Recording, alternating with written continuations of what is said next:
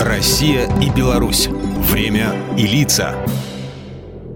Здрасте, здесь Бунин, и сегодня я возвращаюсь в далекий апрель на 34 года назад, когда реактор четвертого энергоблока Чернобыльской АЭС, выйдя из режима расчетной эксплуатации, разделил жизнь миллионов на то, что было до и после аварии в Чернобыле. Радиоактивное облако, прежде чем раствориться на столетие, как минимум дважды обогнуло Землю, оставив следы по всему северному полушарию. Несмотря на то, что сама станция расположена на Украине, более 70% всех радионуклидов, выпавших в результате самой крупной в истории человечества техногенной катастрофы, осела на территории Беларуси. Чернобыльская катастрофа оказала воздействие на все сферы жизнедеятельности человека. Производство, здравоохранение, культура, наука, образование и экономика. За прошедшие после аварии годы площадь загрязненных территорий Беларуси сократилась почти вдвое. Сегодня к территории радиационного загрязнения относятся все еще почти полсотни районов Гомельской, Могилевской, Брестской, Минской и Гродненской областей – в результате аварии на территории радиоактивного загрязнения оказалось почти 4000 населенных пунктов, в которых проживало около двух с лишним миллионов человек. Около полутысячи населенных пунктов вообще прекратили свое существование.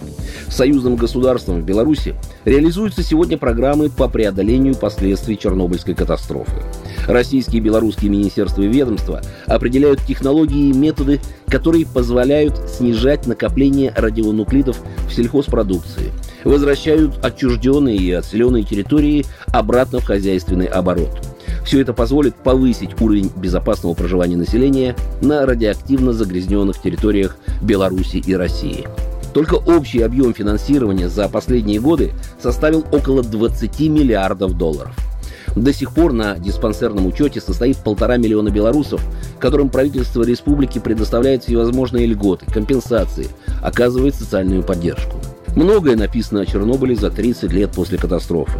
Многое еще напишут. Но никогда никто не расскажет всей правды, потому что и всей правды не знает никто.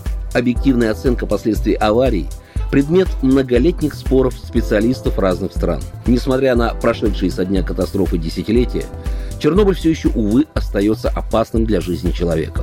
До сих пор слухи подкрепляются фактами, а факты обрастают слухами. По крупинке, по разрозненным пазлам мы собираем мозаику прошлого, настоящего и будущего. И пока что очевидно, что Чернобыль продолжается, потому что Чернобыль – это навечно. Программа произведена по заказу телерадиовещательной организации Союзного государства. Россия и Беларусь. Время и лица.